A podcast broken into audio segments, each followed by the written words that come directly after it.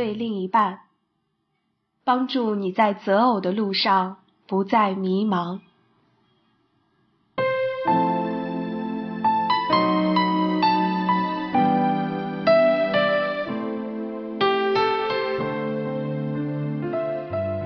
第七章，不是一家人，不进一家门。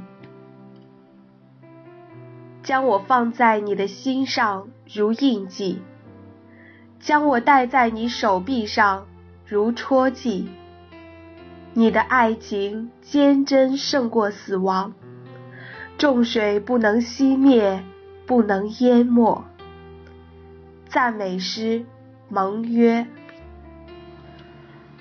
首先声明，这一章是专门为未婚的基督徒所写的。是为了警示他们，在选择配偶的时候，信仰的情况是需要最优先考虑的问题。但这里所说的不包括结婚以后夫妻一方接受基督信仰的情况，因为圣经强调婚姻是终身的盟约，已经进入婚姻关系的双方是不能人为的撕毁盟约的。从前面几章的讲述中，我们知道，婚姻是二人成为一体。这种一体不只在肉体和情感上的合一，乃是从灵魂体三二合一的结合。在有共同基督信仰的婚姻里，夫妻二人能在圣灵的带领下，逐步走向生命的合一。一同成为基督的身体。若二人的信仰不同，那么夫妻就不可能有灵里的合一，而灵里的合一是彼此间真爱的基础。婚姻是终身的盟约，共同在上帝面前所立的婚约，有助于成就夫妻一生一世的真爱，有助于婚后夫妻关系的经营。进而有助于夫妻灵性生命的成长。信仰的不同会造成两个人在价值观、人生观、情爱观、交友观和金钱观等都有所不同。夫妻必然会在许多决定上有所冲突，有时候甚至会很激烈，令双方痛苦不堪。在本章，我们将详细讲述。信与不信，不要同父一恶的圣经依据。一、信仰一致的婚姻。哥林多后书说：“你们和不信的原不相配，不要同负一恶。”义和不义有什么相交呢？光明和黑暗有什么相通呢？基督和比列有什么相合呢？信主的和不信主的有什么相干呢？保罗在此要求信徒不要与非信徒建立有约束力的关系，因为这会削弱信徒对基督的热爱、操守和标准。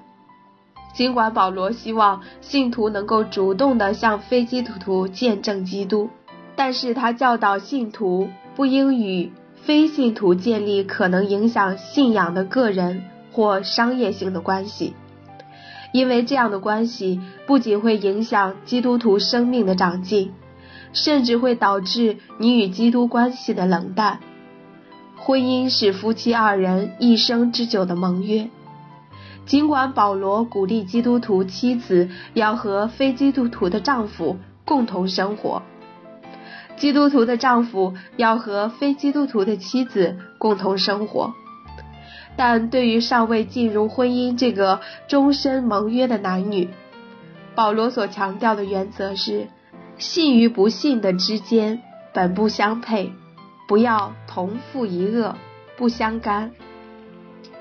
圣经中强调不能与不信的进入婚姻关系，这一原则不是从新约时代的圣徒保罗开始的，其实早在创世纪里。神已经指出，不同信仰的男女通婚会有什么严重的后果。创世纪说：“当人在世上多起来，有生女儿的时候，神的儿子们看见人的女子美貌，就随意挑选，娶来为妻。耶和华说：“人既属乎血气，我的灵就不永远住在他里面。然而他的日子还可到一百二十年。那时候有伟人在地上。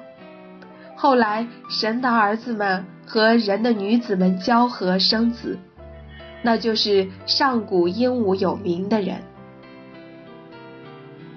一，神的儿子们指谁？”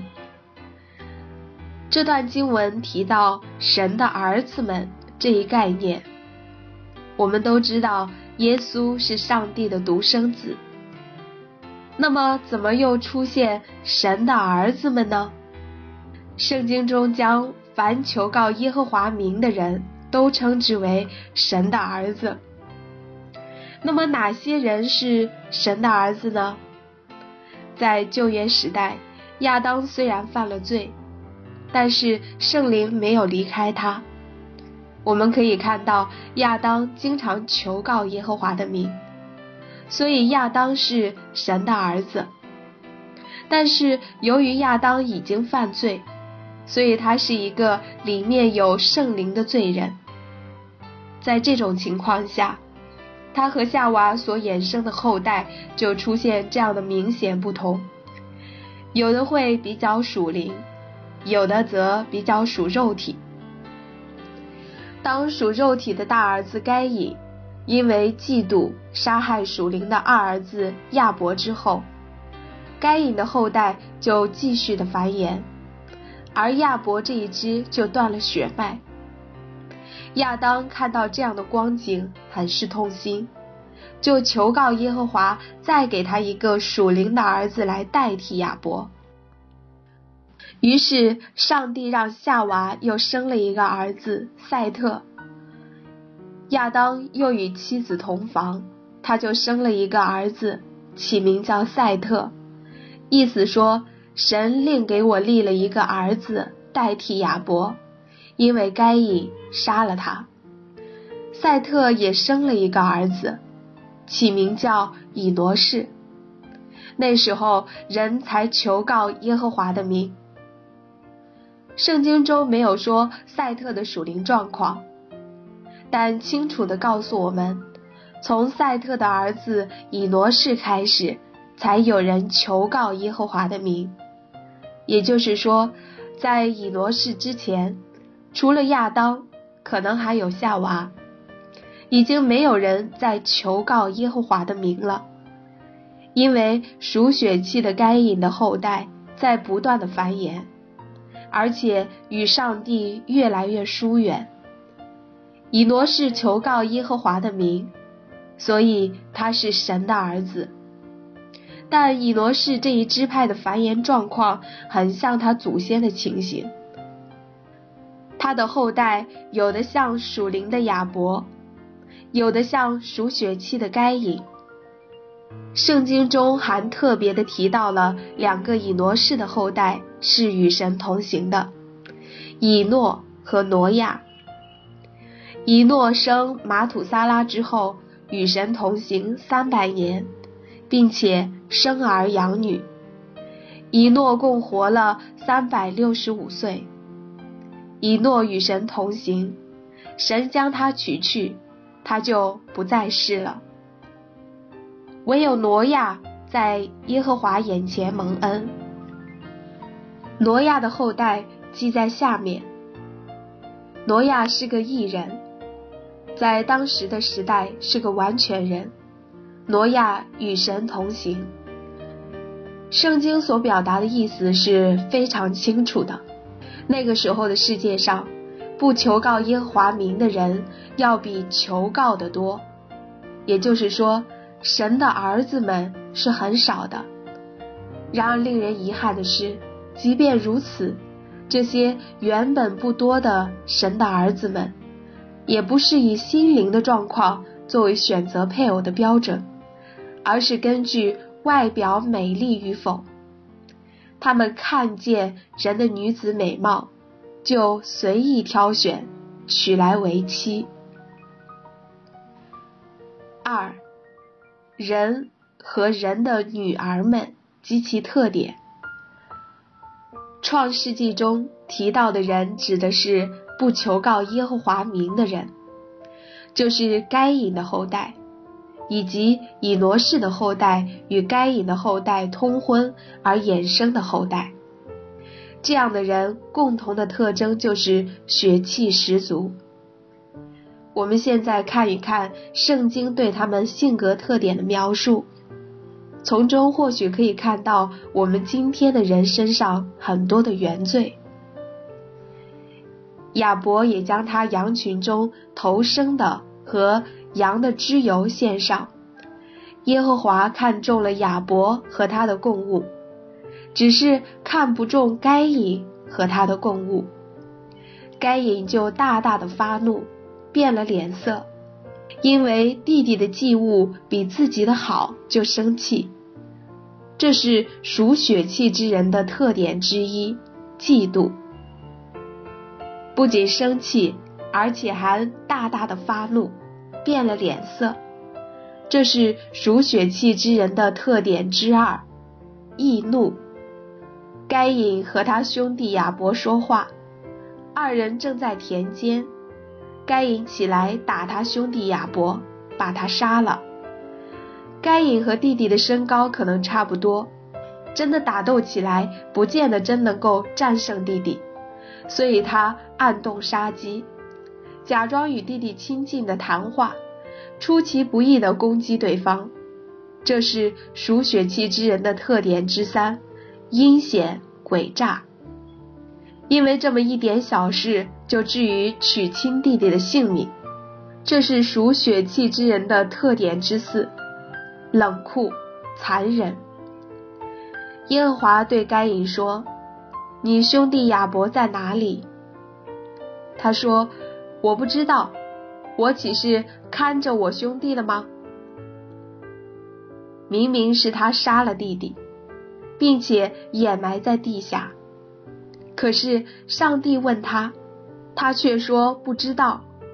这是属血气之人的特点之五。”欺骗、撒谎，你如今赶逐我离开外地，以致不见我面，我必飘荡在地上。凡遇见我的，必杀我。刚才杀人的时候如此勇敢，却是一个贪生怕死的胆小鬼。这是属血气之人的特点之六：胆怯、心虚。该隐与妻子同房，他妻子就怀孕，生了以诺。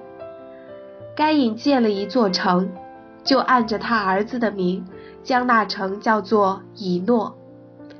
旧约圣经记载，旧约圣经记载，以色列人给地方命名，常常是纪念上帝在那里的作为，是为了让后人不忘记耶和华的恩典。该隐却用自己的儿子来命名城市。诗篇说：“他们心里思想，他们的家世必永存，住宅必留到万代。他们以自己的名称自己的地，但人居尊贵中不能长久，如同死亡的畜类一样。以人的名字给城市命名。”是抢夺上帝的荣耀，这是属血气之人的特点之妻，荣耀自己。拉麦娶了两个妻，一个名叫亚大，一个名叫喜拉。上帝当初只为亚当造了一个夏娃，没有多造几个女人给亚当，就是告诉我们，一夫一妻的婚姻是最合上帝的心意的。但是该隐的后代拉麦不满足于上帝所给他当得的份，而要满足自己无止境的欲望。一个人娶了两个妻子，这是属血气之人的特点之八：贪婪，尤其是在性方面。